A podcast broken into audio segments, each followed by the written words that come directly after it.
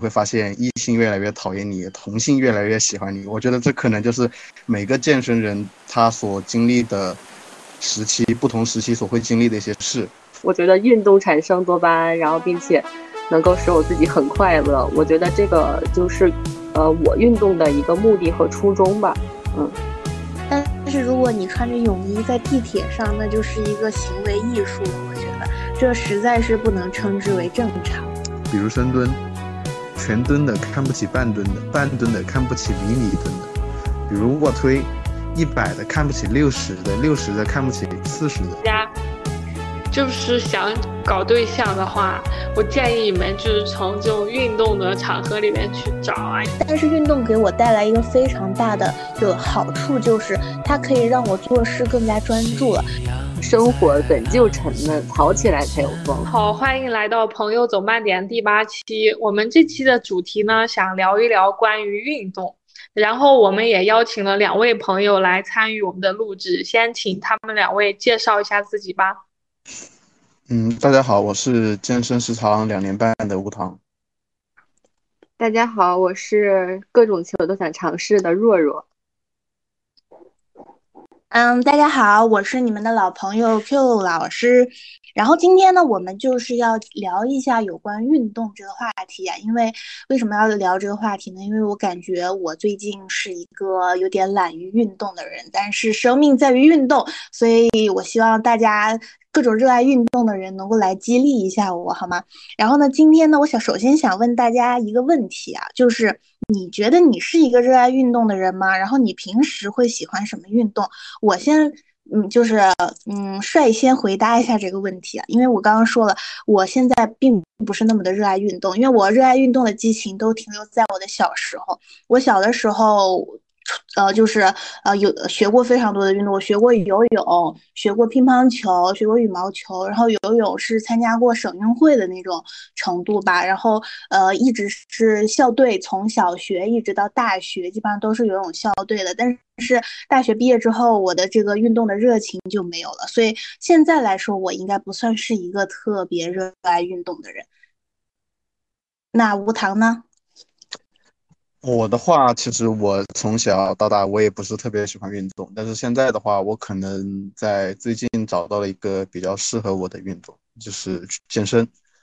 然后关于健身的话，因为也接触的时间不是太长嘛，所以自己也是在自己慢慢在摸索。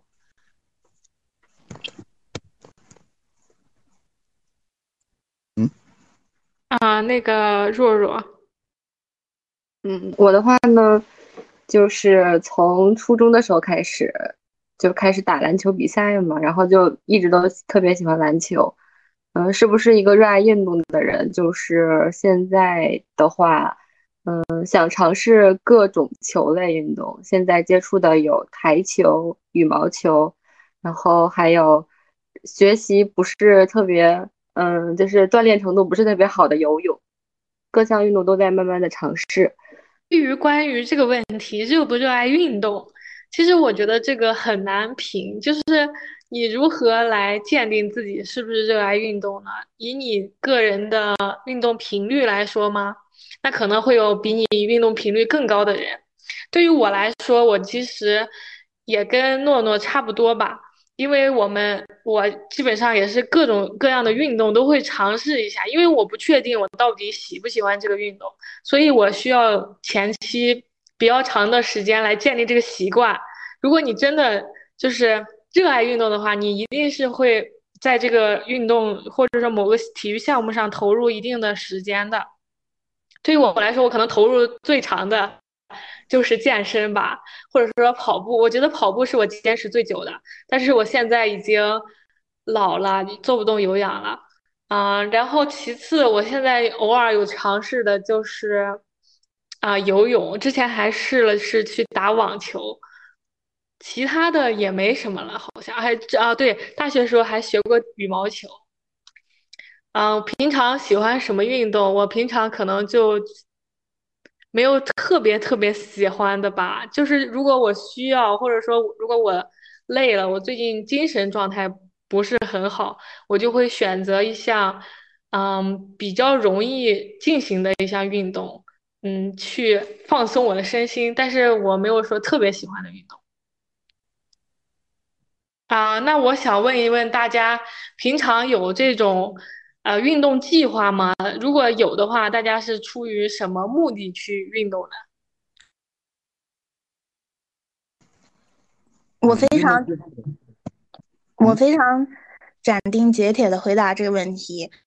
因为我是一个 ENFP。作为一个资深的 P 人，我是不可能制定任何的计划的，所以我不可能有任何规律性的运动计划。我所有的运动只是都是，比如说我突然一下子我非常想，我很想去游泳，天气很热，我很想去游泳，然后我就会去游泳。比如说我很想打乒乓球，很想扣杀，我想跟别人对对扣，然后拉球或者羽毛球，反正我都是突发奇想的去做这些运动，特别规律性好像没有。但是啊。但是，虽然我是一个 P 人，但是出于身材管理的需要，我最近有在跳帕梅拉。就是我出于什么目的去运动？那当然就是希望能够瘦成一道闪电。所以我最近在跳那个帕梅拉的那个暴汗十分钟，哇，那个确实是跳完之后身心舒畅，狂出汗，真的给大家推荐去跳帕梅拉。啊，我就是一个，我是一个比较喜欢给自己做计划，然后去执行计划的人。像比如我接触一个健身，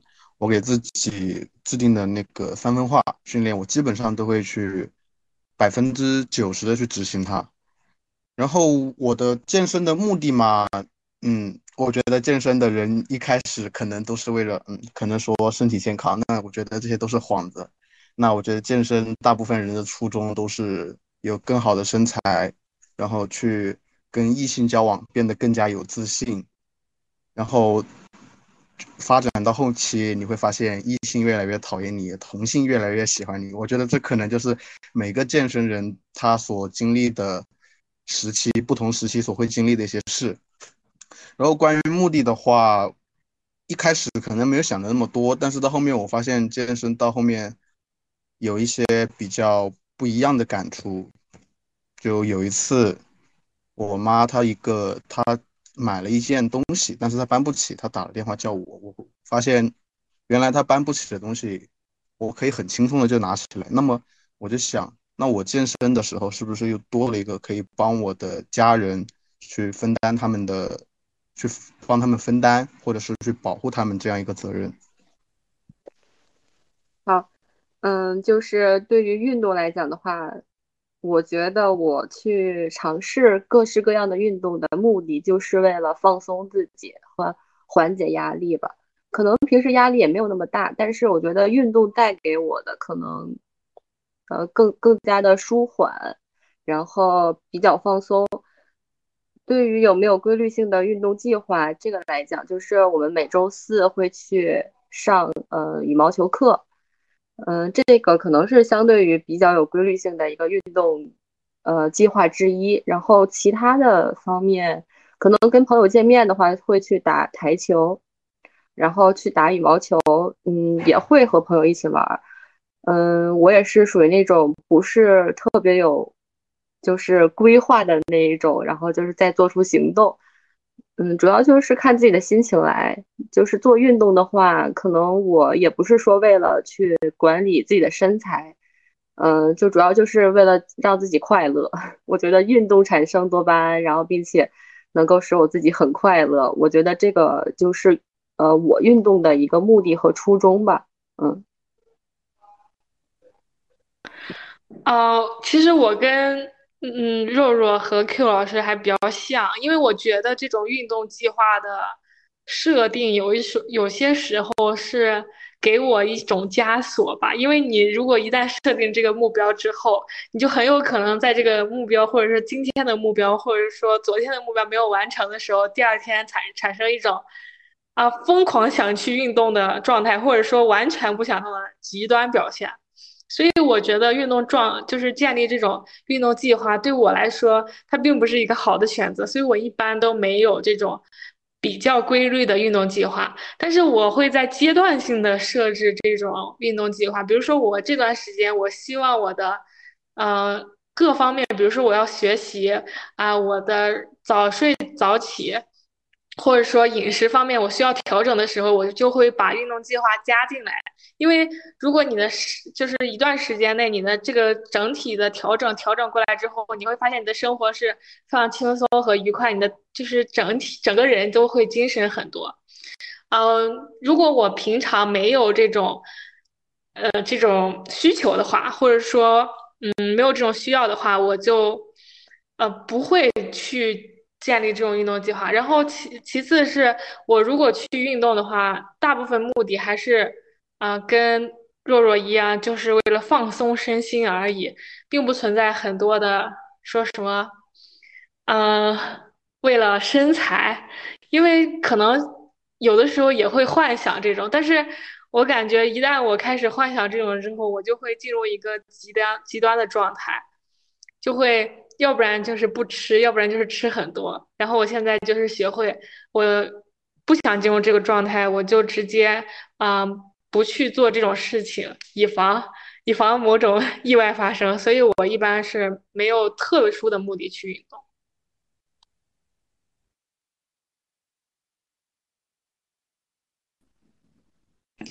呃，对呀，所以就是作为一个 P 人来讲，我就觉得你如果特定要去做一个计划，然后你计划没完成，你就会有挫败感。你不如就是想要做什么就去做，just do it。我就感觉这种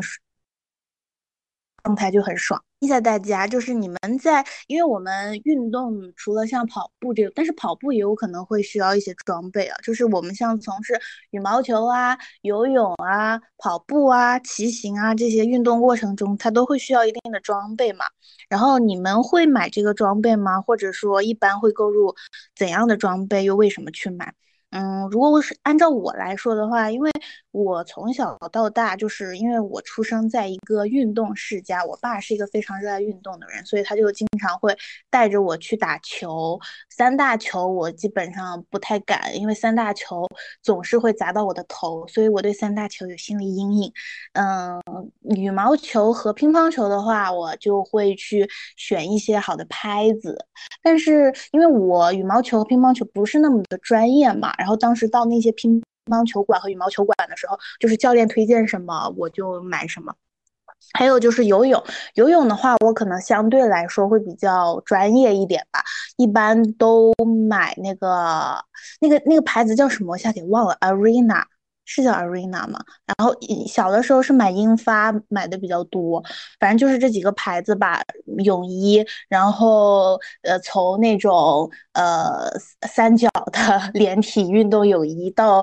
就是连着腿的呃运动泳衣，然后我基本上都有。但是我到现在为止都好像没有怎么穿过那种。分开就是分就是上衣和下裙裙摆分开的那种泳衣好像没有，都是比较专业的装备吧。因为我要去参加比赛的话，呃，越专业的话，它阻力就越小嘛。所以就是工欲善其事，必先利其器。我觉得，嗯，买一个好的装备还是挺重要的，你心情也会好，然后你使用起来也得心应手，你的自信心也会提高。嗯，我是觉得这样的。相比起运动的话，这是一项我们在这个过程中随时都可能会受伤的一个过程。然后所谓的运动装备，我觉得更多的是为了保护我们的身体健康。就比如你们之前所说的羽毛球这个项目的话，众所周知，羽毛球是非常伤害膝盖的。那么你们在羽毛球的这个运动过程中，除了要有一个好的拍子，增加自己的。发挥增强自己的发挥之外，我觉得护膝保护自己的膝盖，这也是个很重要的东西。半月板粉碎者的称号不是开玩笑的。然后相比我自，然后我自己的话，就是我之前去健身的话，我们也是有非常多的健身装备的需求。但是像我现在还没有接触到那三大项，我现在的健身装备需求可能只有那么一到两个，像助力带和。助力带是为了增加我们的受力肌群的，然后护腕像护腕、护膝，还有那个腰带，这些都是为了保护我们脆人体脆弱的关节，不让他们受伤。因为关节受伤，它的生它的恢复周期是非常非常的长，长达短则三个月，长则一两年的都有。然后的话，装备的购入，我觉得个人来说，你如果真的很热爱一项运动，那么你就应该去为它购买购置一些装备，这是对你自己的负责，也是为了让你在这个运动这个过程中享受更多的快乐。嗯，这就是我的一些见解。嗯，我先说一下我最近购入的一个装备，就是，嗯，新买了一个篮球，是因为，嗯，之前的时候就是每次回到家之后，晚上的时候可能会去外面，然后，呃，锻炼啊，或者是呃散散步什么的，然后现在就是给自己，嗯，一个计划就是去用新买的篮球，然后去附近的一个球场，每天晚上去投投投球，然后放松一下，这样。嗯，还有前面的话，比如像羽毛球、护膝，嗯，护膝我也买了，然后还有买了一个就是比较嗯比较比较网红的一个网球拍吧，嗯，还有那个就是健身，健身的话，虽然说我没有很规律性的一直都在每天坚持健身，但是自己也购入了好多的健身服，嗯，健买了买了买了三身的健身服，包括长的、短的这样。还有羽毛球服，嗯，目前的装备就是这些。对的，小乐啊，我发现我是咱们几个里边竟然装备最少的，因为我基本上就是不没买过什么护膝啊、护腕什么的，因为我觉得既然我练不到那种程度哈，我就没有必要买。但是我突然发现，就是。好像确实为了安全，也应该买一点关于这种类型的装备。因为我自己的观点就是说，因为我这个运动或者说这项习惯，我坚持不了那么久，或者说我没有那么多的精力和时间去投入在这里，我就不需要那那么专业的东西来辅助我。嗯，可能这个观点确实是错误的啊。然后像之前他们说那个吴糖说。羽毛球要买护膝啊，还有羽毛球的衣服，这甚至我从来都没有在网上刷到过这种东西，可见我这个装备区是多么匮乏。但是还有一个比较，嗯，怎么说呢？最近比较火的一个点吧，就是说差生文具多啊，我不知道大家对这个看法怎，嗯，这个观点怎么看？呃，我我来发言啊，就是我在游泳领域算一个中等生吧，但是我确实是很喜欢收集各式各样的泳衣。就是按道理来说，泳衣就像我们这种专业的泳衣，一般都是黑色或者白色，或者是呃深蓝色这种为主。但是我从大学有一年，我的那个泳队的队友，他是特别喜欢穿各种花里胡哨的泳衣。他说，哪怕在参加比赛的时候，你的朋友们一眼就能看出你是在哪个赛道游的，他就可以直接就是可以减轻朋友们嗯找到你的压力，所以他就说他就喜欢买那种花里胡哨的泳衣，还有那种泳镜和泳帽，就是会讲究一个色彩的搭配，就是我们会呃比如说我想呃弄了一个蓝色的泳衣，然后我就会配上一个呃白色的泳帽，然后再配一个灰色的泳镜，这样子就是我会有各种颜色的泳镜和泳帽和。泳衣，然后按照自己的心情 去搭配着，然后去进行游泳这个运动。这算是差生文具多吗？应该也算吧，我文具挺多的。我觉得所谓的差生文具多，可能是一部分眼光比较浅薄的人对于一些现象的总结吧。就是他们觉得那那些非常非常，他们平时看到的非常。呃，表现能力非常好的那些大佬，他们很少使用这些所谓的器械，但是他们忽略了一个点，就是就以健身房为例，当你的训练质量和训练年限非常久的时候，你受你通常是会受过几次伤的。就你去健身房问，可能超过健健身年限超过五年以上的，他们或多或少都受过一到两次伤。嗯，比如我那个，我现在那个健身房有一个练得很厉害的一个人，他叫小唐。他最严重的一次是做硬拉的时候，然后好像是因为脊椎压迫神经，最后去医院看的时候，医生让他住了两个月的院，然后甚至一度他自己都以为自己下半辈子可能要坐轮椅了，然后后面也不知道是怎么回事，可能在运气比较好，命不该绝吧，就还是让他自己缓过来了。之后他就非常注意，甚至他现在都很少练硬拉卧硬拉这个项目了。然后所谓的差生文具多，我觉得更多的是。眼光浅薄的人，他们不懂得如何去保护自己。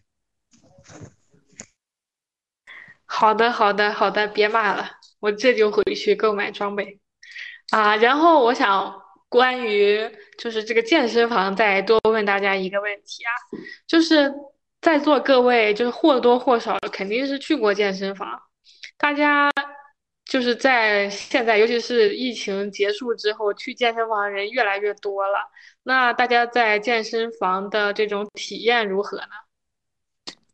说到健身房，我就来气，就是因为我不是很喜欢去健身房，然后我在刚就是应该是二零年。嗯，刚开学的时候，在我们学校附近办了一张健身房卡，结果就半年的时间，因为疫情，那个健身房就倒闭了，然后就跑路了。我当时办了是，我办了一个年卡，然后我大概就练了三个月，然后那三个月期间，我也就去上了上那个。瑜伽课，还有什么单动感单车课，就是健身房里面不是还会有各种课吗？还有什么呃，应该是举举重的一个课程吗？我忘记那个叫什么名字了，就是各种各样的课程去。去上了，但是我没有在健身房里面用过器械，跑步机之前家里有，所以在健身房里也没有怎么用过。我对健身房就就是，但是现在我身边所有的人或多或少都有在健身房锻炼的经历，他们都会觉得。嗯，是一种就是比较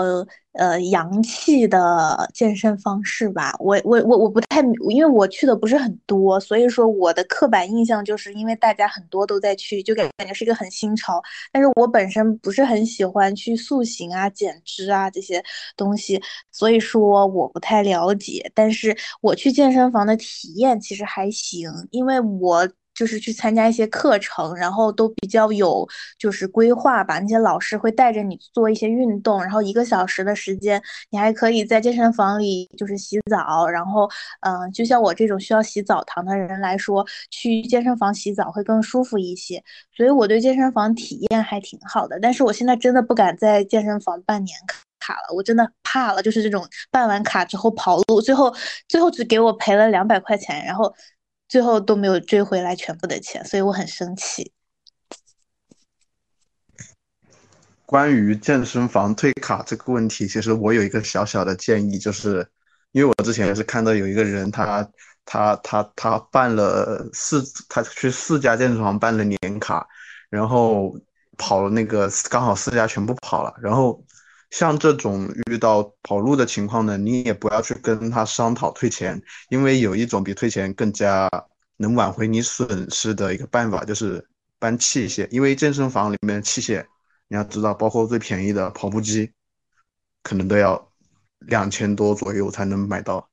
因为这个是，然后甚至别的那种龙门架，就是你在健身房里面看到最大的那个器械，那个就更贵了。只要你能搬走，你绝对是赚的。而且在那个时候。呃，也是没有人去管理的健身房，那个时候员工都跑路了，甚至他们可能自己还要讨讨薪水之类的，根本没有人管理，就只要力气大，大胆搬就好了。然后关于健身房这个体验的话，我觉得，我觉得目前为止我接触的健身房，嗯，体验都还挺好的。因为说实话，一般的人就按照我们现在的情况，我们这个社会现在情况，大部分人是其实是没有那个兴趣跟精力去健身房的。那么能，如果你能去健身房，能坚持去健身房，那么某种程度上，我觉得你可能就是对自己的身体健康会更加看重一点。那么我觉得这可能也就是筛选了一部分人，而所谓的健身房体验不好，可能我觉得跟中年男性可能有一点关系。这不怪我对这个群体有叫什么来着？偏见也可能是偏见，也可能是固有印象，但是我确实碰到的一些与我无关的体验不好的事，都跟他们有关系。但是我觉得健身房它能成为一种潮流，能改变，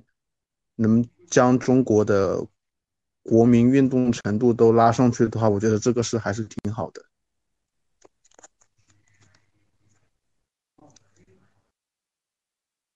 嗯，我也想说一下健身房跑路这个问题，就是，嗯，我之前最一开始的时候，然后去健身房嘛，然后，嗯，就是其中一个健身房去锻炼，去也就相当于是，呃，尝试了几次，体验一下当时健身房的环境啊、设备啊这样。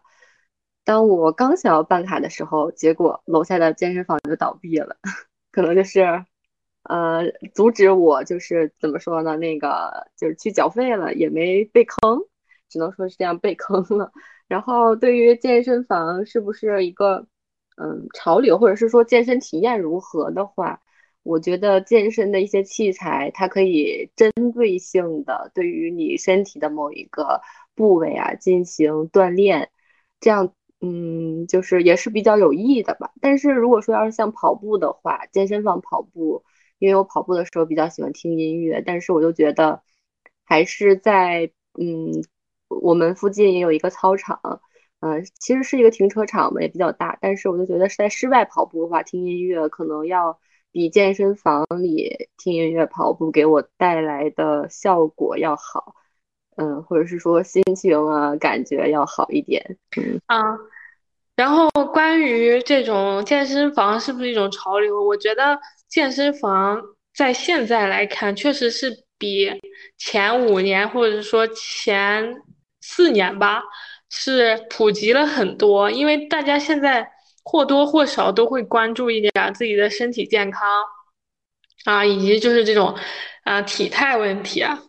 嗯，但是我去健身房的这种体验呢，一般是跟这个器械是相关的。如果这个健身房它的器械比较全，而且就像吴糖说的，没有很多那种中年男性在那指指点点的话，我觉得我对这个健身房体验是很好的。如果一旦出现那种啊没事干就过来指点说，哎呦你这个动作不行，你那个动作不对。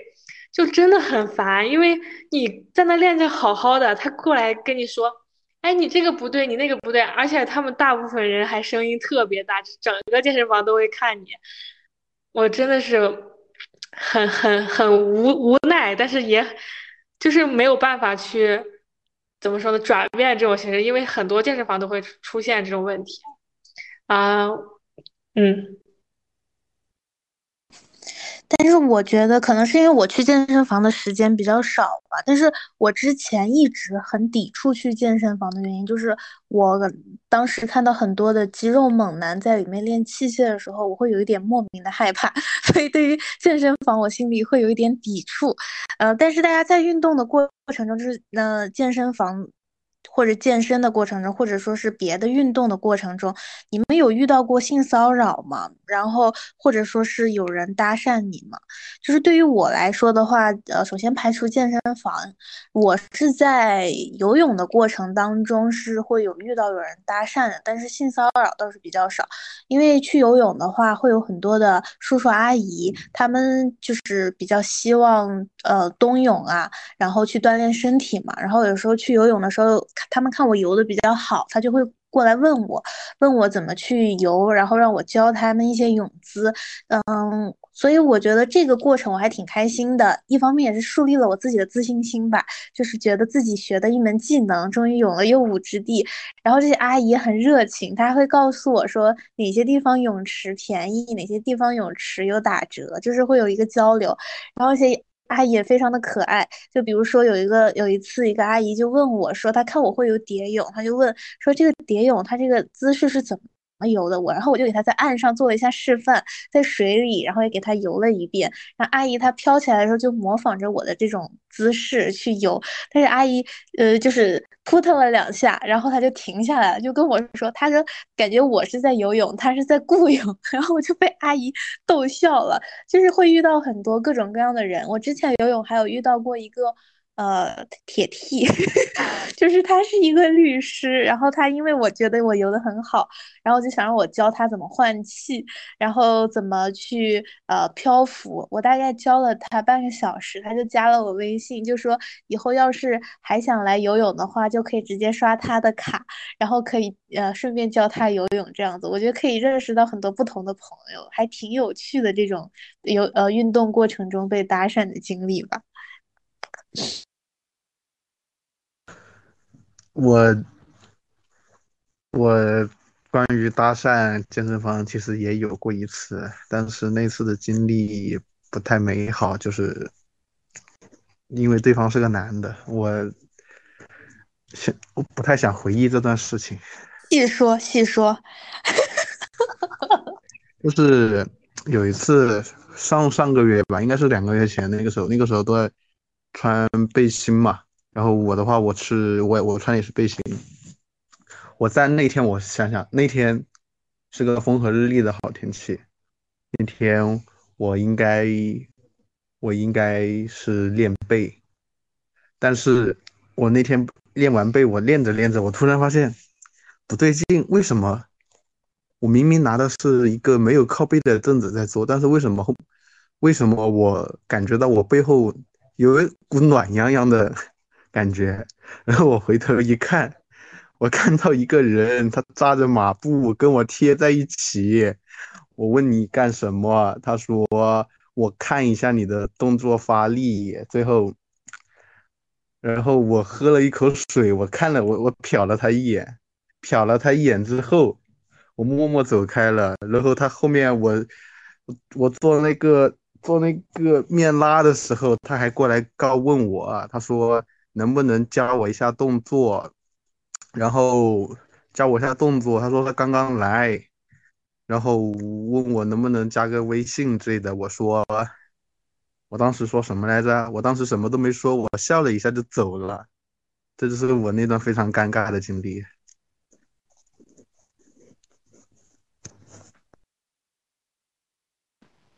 嗯，就是在运动的时候，在健身房嘛。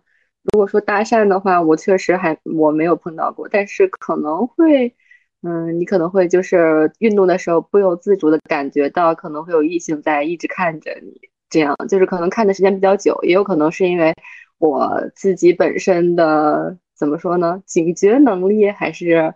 呃，什么比较敏感，这样就是可能会，嗯，会有异性在，嗯，在看你吧，这样，但是还是就是自己运动自己的嘛，这样。嗯，但是就是其实我也是碰到过有一次经历，但是这个经历不是在健身房，嗯，是有一次我在在其实就是在街上走着嘛，然后去逛街的时候，然后碰到了有一个，呃，相当于是健身房的一个传，就是营销的那一种，然后他给你发传单啊，这样，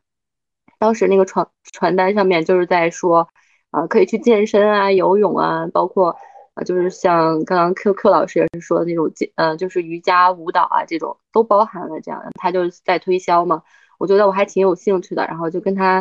嗯，就是跟他聊了一下，然后他就要了一下联系方式啊，这样，然后吧，嗯，我觉得就是之后可以去体验一下吧，他们那一个就是锻炼的那一个场地嘛，或者是说锻炼的房间那种。然后等到我该走的时候，然后他就说，嗯，他就说那个。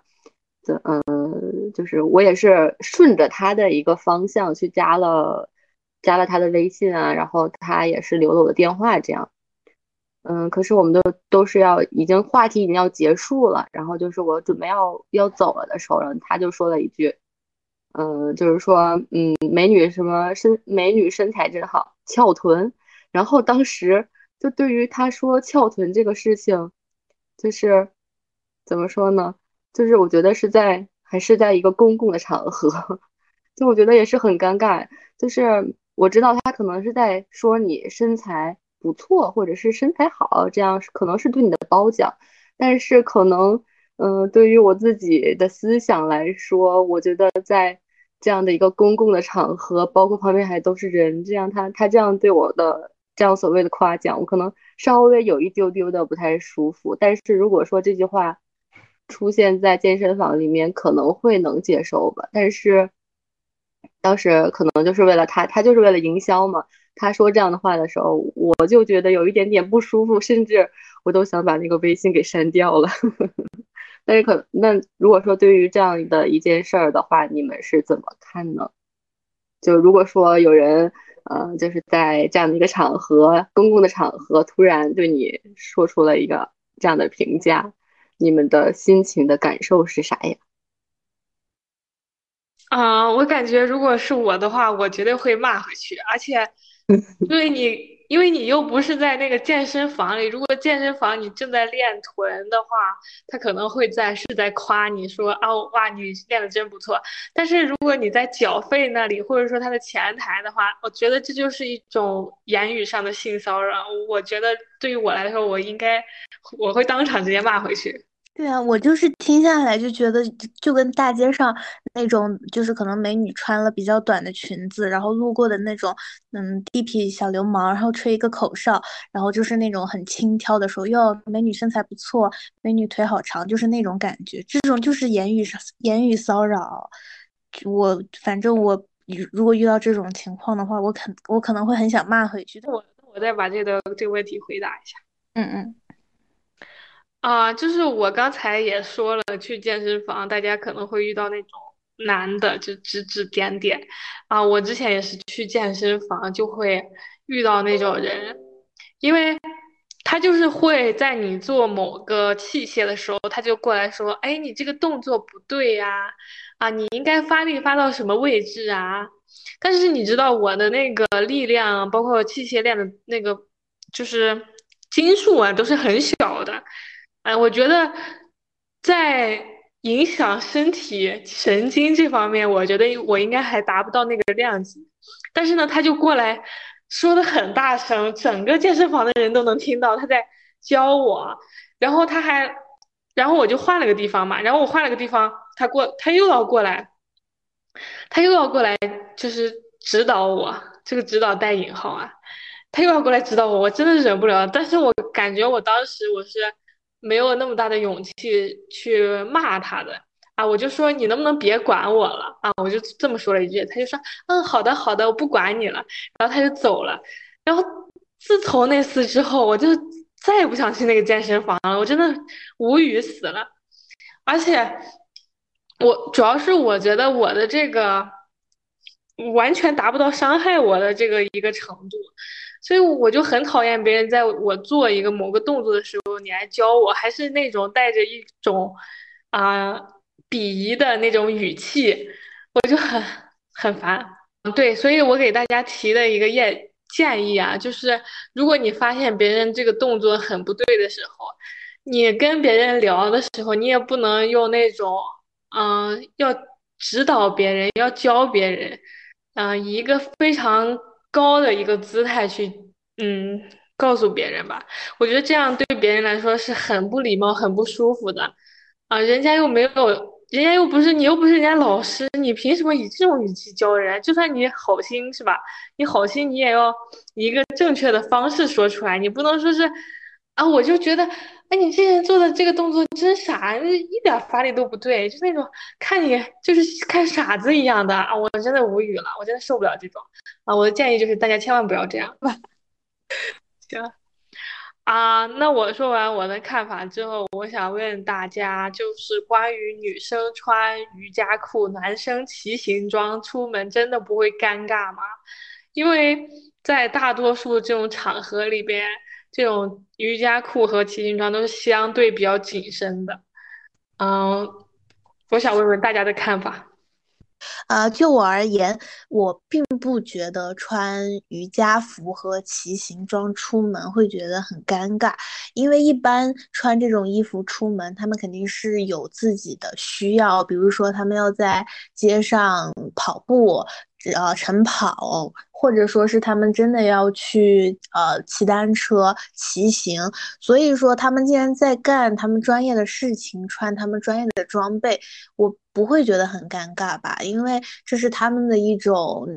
对运动的一种态度吧，所以我觉得可以理解。他们如果我在路上遇到穿着瑜伽服，或者说是那种嗯紧身的速干服跑步的人，我觉得我不会觉得他们穿着奇怪什么的，就是因为他们要从事这项运动，就穿专业的装备，我觉得可以理解。我觉得小乐说的尴尬，可能是因为，首先就是男生的那种山地骑行的那种专业骑行装里面是不能穿，一般是不穿内裤的，包括女生，呃，穿所谓的瑜伽裤，尴尬也是因为里面会不穿内裤，甚至有一个专门的名词叫骆驼纸，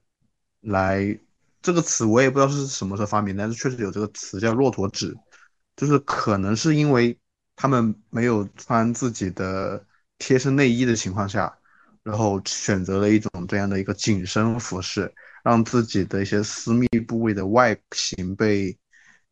就是被体现的淋漓尽致吧。我觉得可能是这样才会会，所以大家会觉看到会觉得有点尴尬。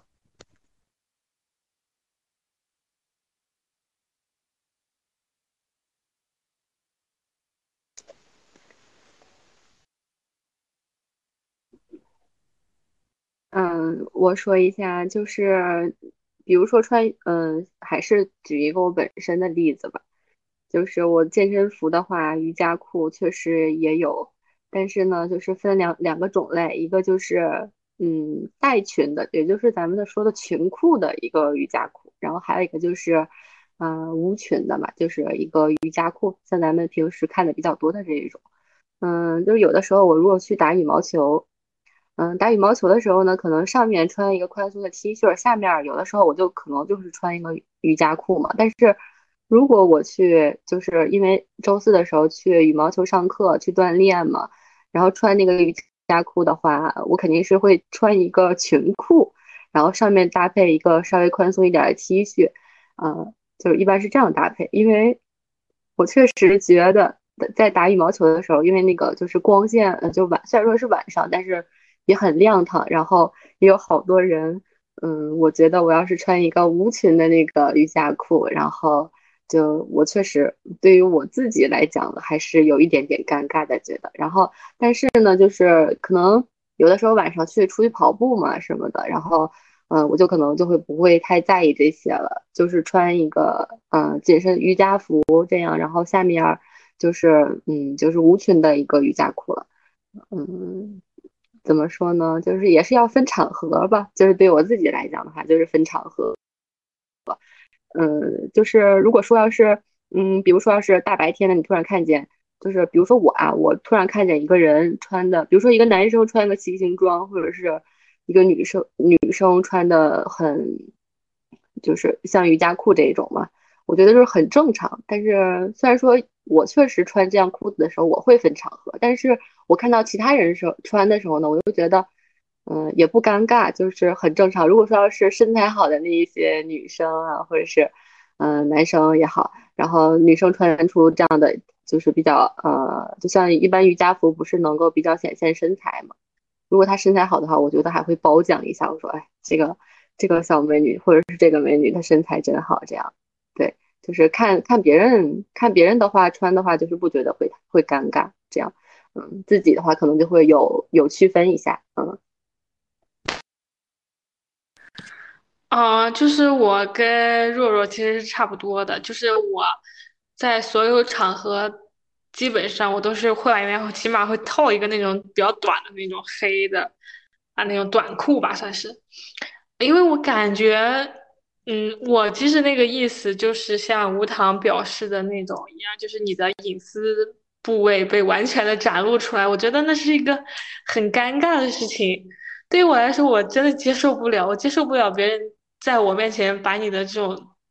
就是这种什么特征，把它展展现这么淋漓尽致，我感觉我我会害羞啊，我就我就看到别人这样穿，我都会害羞，我就感觉。其实我就心里想，你没事儿吧？你怎么穿这么夸张的嘛？嗯，其实我是想问这个问题的原因，是因为我之前在那个小红书上看到一个比较火的一个网红，他在上海的一个地铁站门口穿那种泳衣，然后旁边大爷就是已经到那种穿，就是基本上要到盖膝盖的那种，然后就看他就觉得他像那种不太正常的人。我不知道大家对于这种在地铁前穿泳衣怎么看？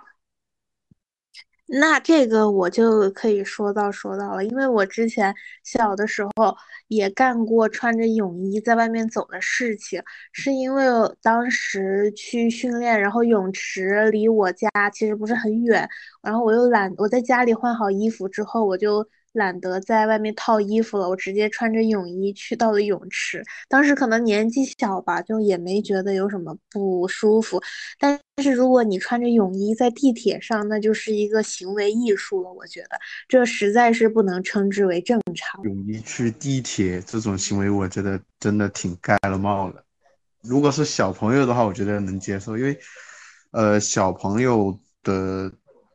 接受度嘛，或者也不是接受度吧，反正大家就会在大家的想法中，小朋友的话做这些是可以被理解的。但是你是成年人的话，你有自己的生理特征，那么你穿这些东西去一个不太，你穿的一个不太恰当的衣服去一个不太太不太恰当的场合，你只会让别人感觉到不舒服。然后我觉得这对别人也挺不负责的吧。对，其实我也是这样的观点，主要就是看场合嘛，分场合，然后分情况这样。嗯，然后嗯，如果说要是像在地铁穿成这样，我觉得大家的观点应该都是一样的。我就觉得，哎，这个人好奇怪，好奇葩这样。对，然后如果说要是像那种就是平时的话，比如说像在楼底下碰见碰见一些。呃，就是一些哥哥姐姐或者是一些朋友们吧，看他看他们就是身上也带了一些装备啊，这种肯定就是去运动的呀。然后穿上这样呃瑜伽服啊，或者是骑行裤这样，我觉得就是还还还是很正常的。如果说要在地铁的话，那真的真的不太能接受。而且我给你们再说一个细节，就是他当时穿的是那种比基尼。哇哦！就是一整个 很夸张，然后他打的那个标签是，嗯，穿衣自由。我真的，我真的当时看到这个帖子，我都崩溃了。这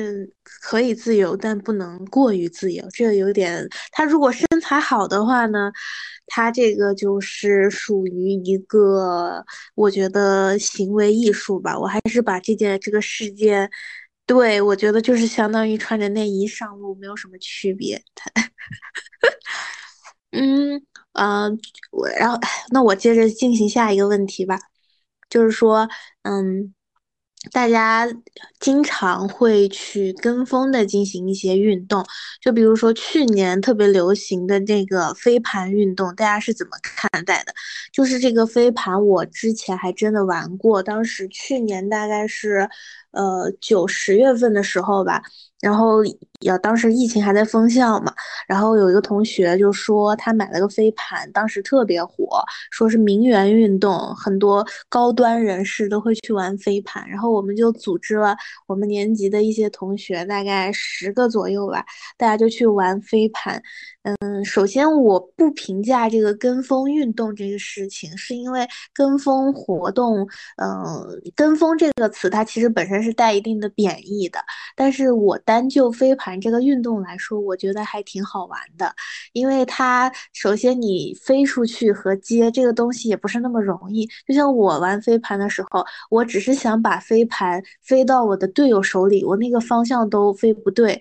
然后它这个是需要一定的技巧和腕力的。然后你真正在双方打比赛的时候，你需要有人接应，然后有人拦防，就是还要有人，就是感觉是跟踢足球啊、打篮球啊。防守进攻啊，就是这种策略还是挺有关系的。所以我觉得飞盘运动还挺好玩的。但是因为当时很多名媛和高端人士为了体现自己的身份，显得自己很上流，然后经常会摆拍，然后去发一些自己在玩飞盘的照片。或者说是穿的一些很暴露的衣服哦，我当时是看到说有一个名媛在大晚上的时候戴着帽子，就是为了显得自己很专业，好像还戴墨镜什么的，就是有一点点刻意吧。所以当时这个飞盘运动，嗯，一度的评价是很差的。但是我自己玩飞盘还挺好玩的，真的挺好玩的，欢迎大家去尝试。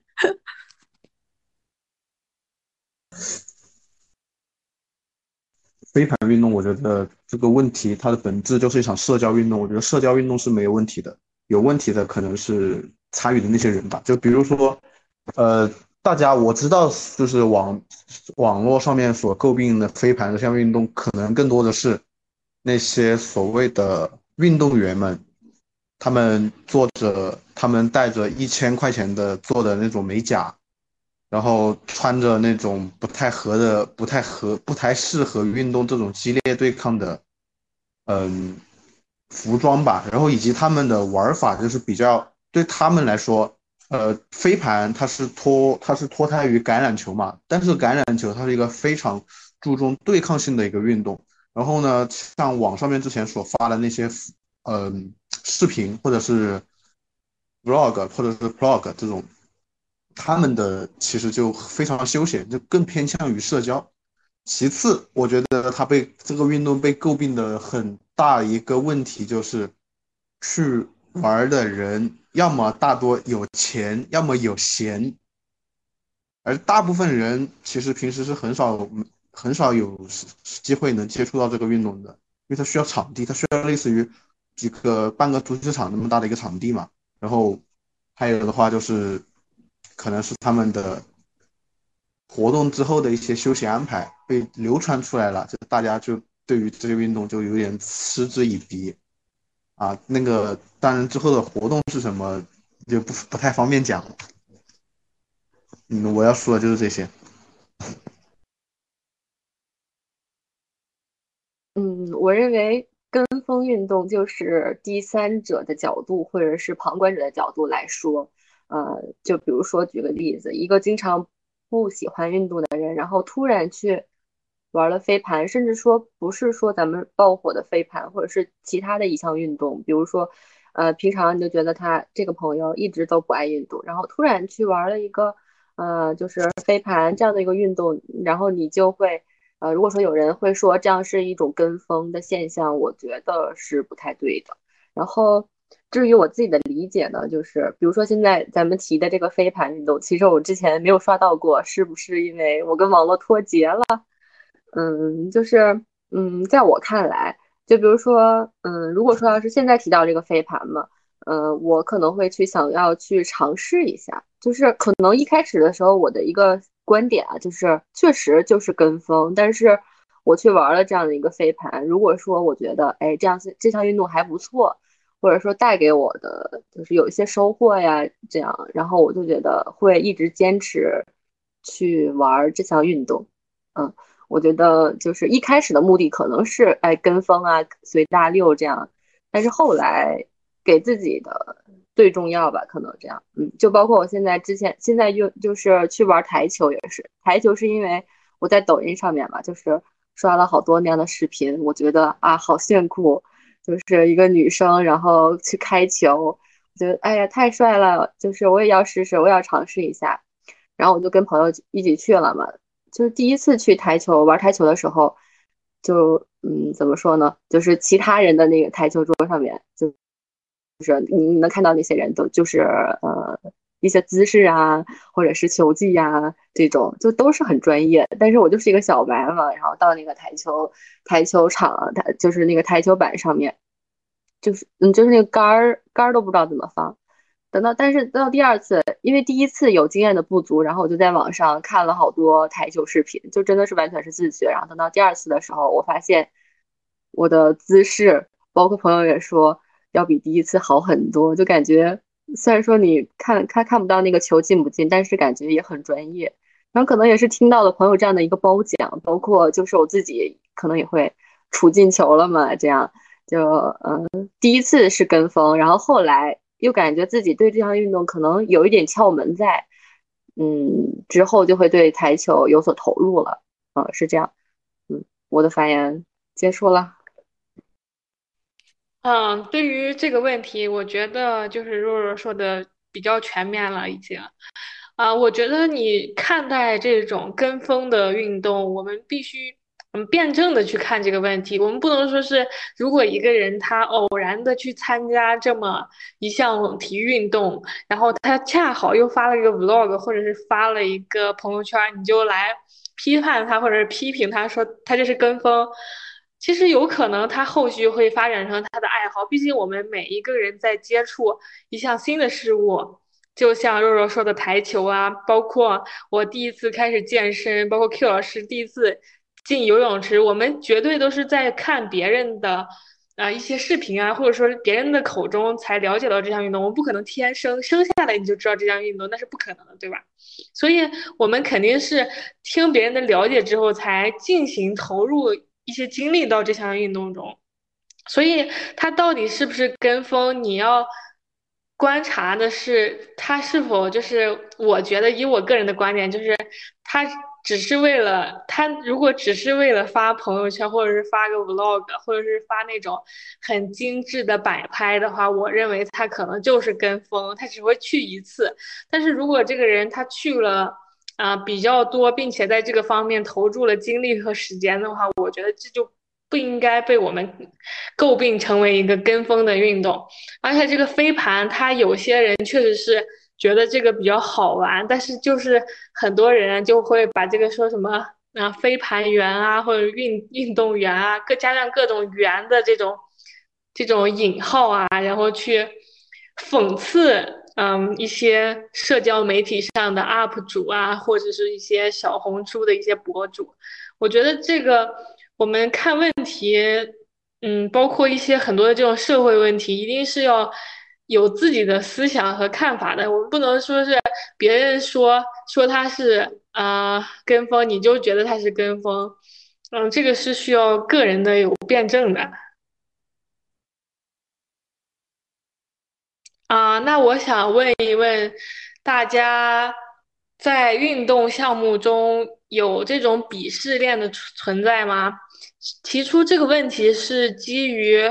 因为我哥他是在骑行的这种队伍中吧，他最近也报名了那种骑行赛，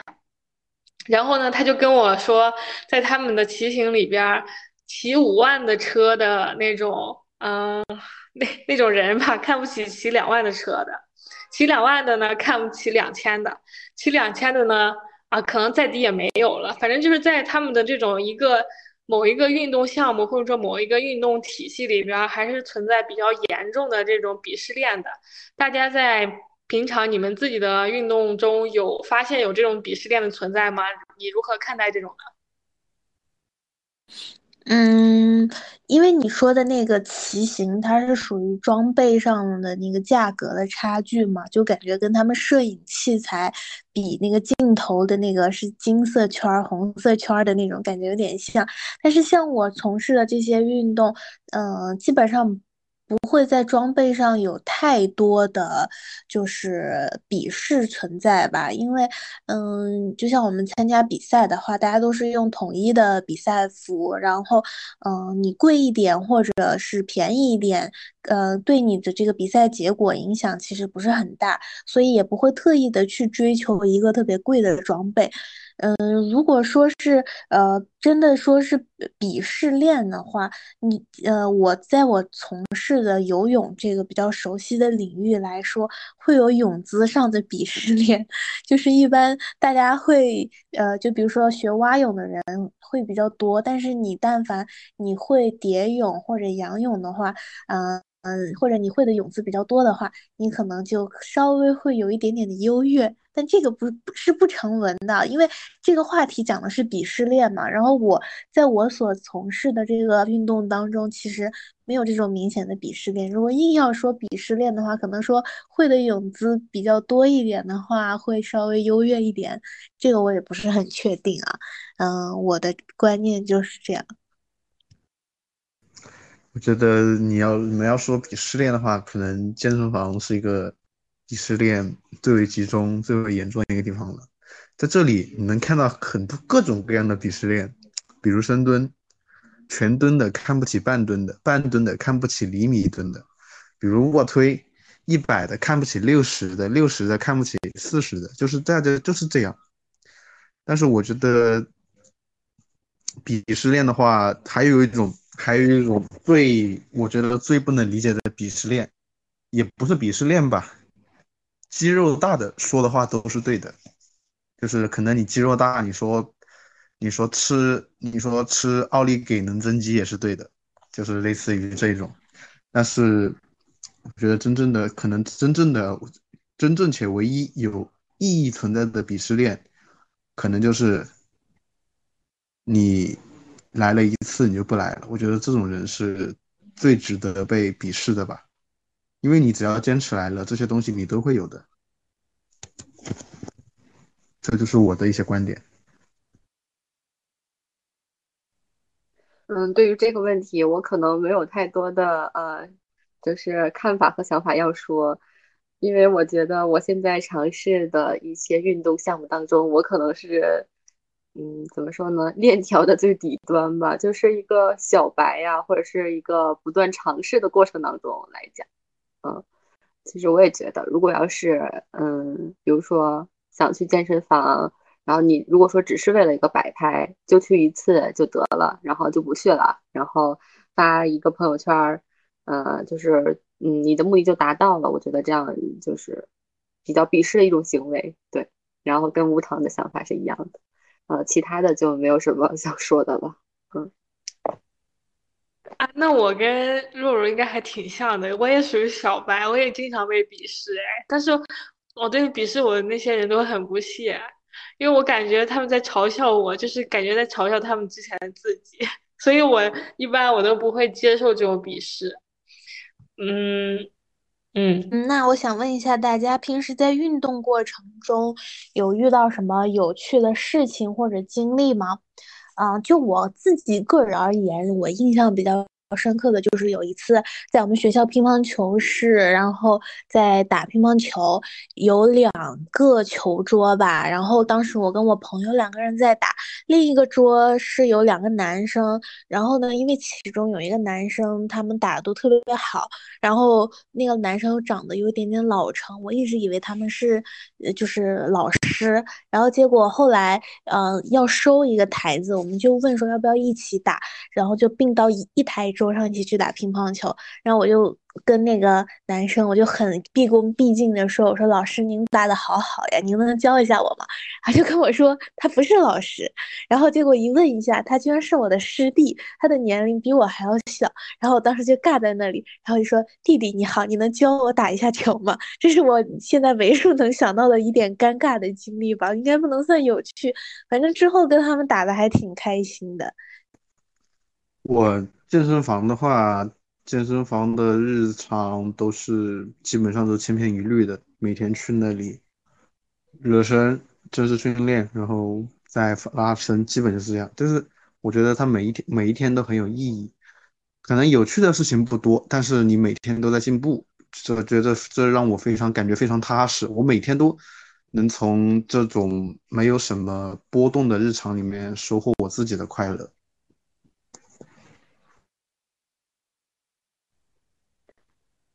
嗯，就是运动项目，嗯，就是有趣的经历嘛。其实，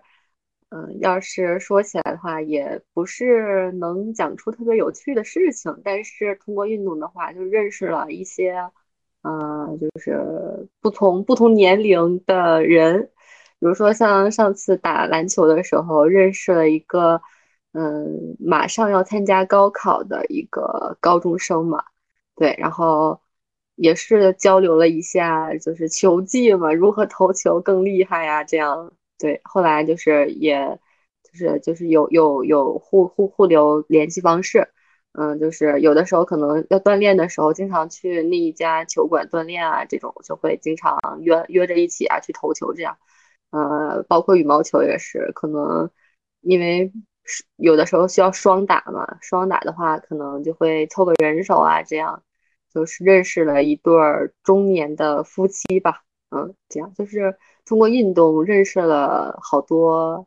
呃，和你一样，甚至就是爱运动的一些人，甚至就是他们的一些球技会更好，然后可以教，呃，教你或者是教你技术这样的人，嗯。嗯，我在这个运动中边，就我在这个运动中发现的比较一个有趣的，啊，就是如果大家就是想搞对象的话，我建议你们就是从这种运动的场合里面去找啊。一般因为这种人一般都是生活规律比较健康，你应该找到人品不会很差那种。然后其次就是我会发现。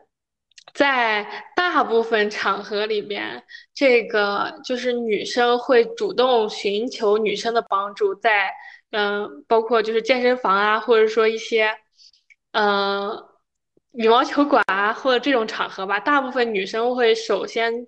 主要的去寻找女生的帮助，这是我在健身房里发现的一个现象。就不管他一些仪器啊，或者说一些设备不会用，他首先是要找他周围看起来比较不错的女生，而不是男生。这是我发现比较有趣的一个现象。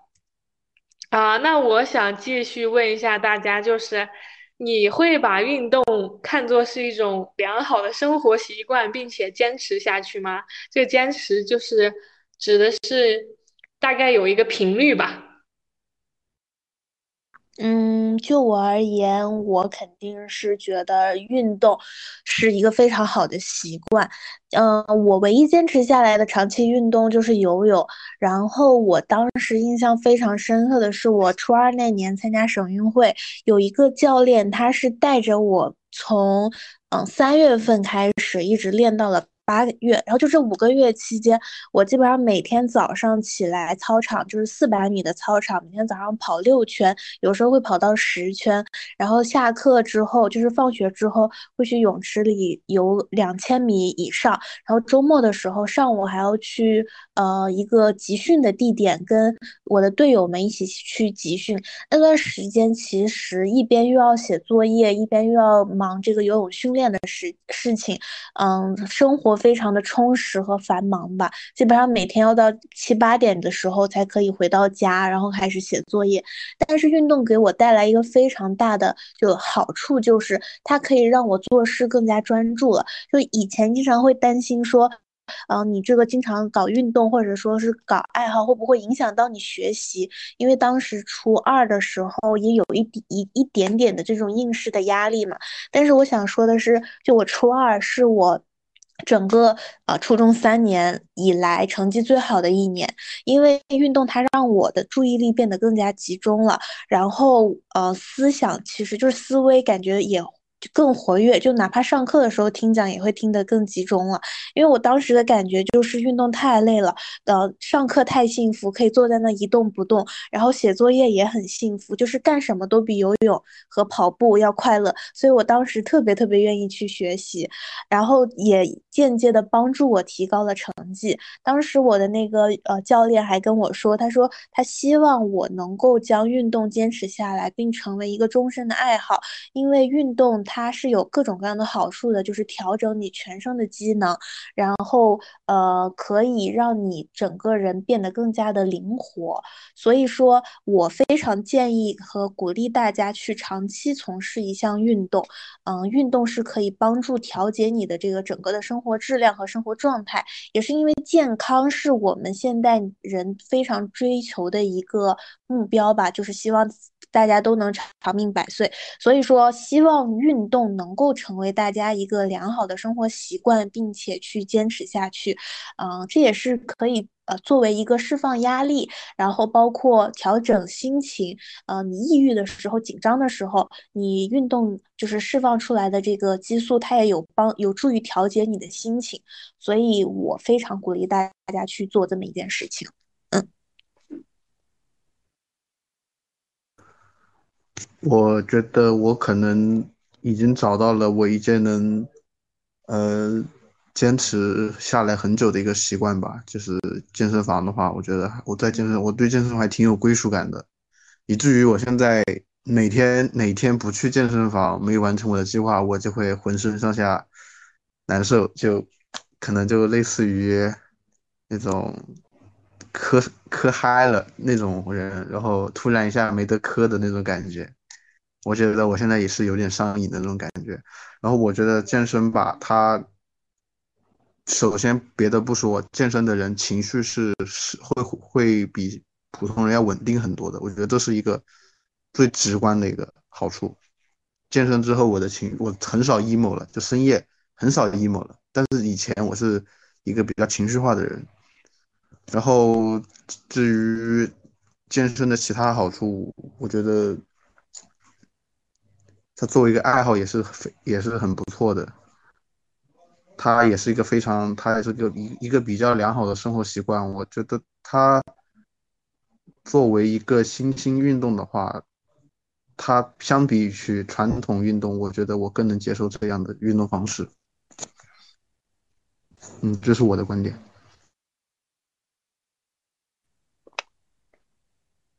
运动我会坚持下去，就是因为运动给带给我的确实，嗯，我觉得收获的。不少，就主要就是放松心情，还是像开头的时候我说的，因为运动真的能使我快乐。虽然说那种快乐吧，你就是无以言表吧，可能，嗯，就是很放松这样。嗯，就是还是，但是当然就是在这基础之上呢，还会尝试可能有其他兴趣的一些运动运动吧，也也是还会不断尝试的。嗯，怎么说呢？还有一句话就是。哦，我在网上看，那叫什么？生活本就沉闷，跑起来才有风。所以说，总结下来一句话就是：生命不息，运动不止。好，嗯，这个就是我的观点。好，好，好，诺诺已经把我们的这个主题升华了，但是我还是再说一句啊。就是我觉得大家可以尝试的把这个运动融入到我们的日常生活中。确实，运动会让我们的精神状态呀，包括我们的情绪呀、日常作息呀，会更加稳定一些。而且，我觉得我我们可以不把运动拘拘泥于某一个非常具体的，比如说就是跑步，我们可以变着花样的来。但是你要保证，比如说你一周有个。一到两次的这种运动的习惯，这样子对你的整体的这种状态都会有一个比较大的提升。所以对于我来说，虽然我现在还没有一个很完善的这种生活 运动习惯吧，但是我以后会努努力坚持让这个习惯融入我的日常生活中，不要让它只成为我的。呃，一个计划吧。嗯，若若说的非常好，生命不息，运动不止，生命在于运动。啊，我们这期呢，就就运动这个话题。啊，展开了一个各种方面的讨论，每个人也都介绍了一下自己非常感兴趣的运动的领域，也分享了对于运动的感受以及运动时出现的各种各样的状况。那么，非常感谢各位嘉宾参与我们的活动，我们今天的节目就到这里结束了。也希望我们的听众朋友们从听完我们节目的这一刻，或者说是明天开始，就能够走出。走出家门，开始运动，锻炼身体，强身健体，好吗？那我们今天的节目就是这样。我是主播 Q 老师，啊，我是主播小乐，我是嘉宾吴糖，我是嘉宾若若，我们下期再见，拜拜，拜拜，拜拜拜。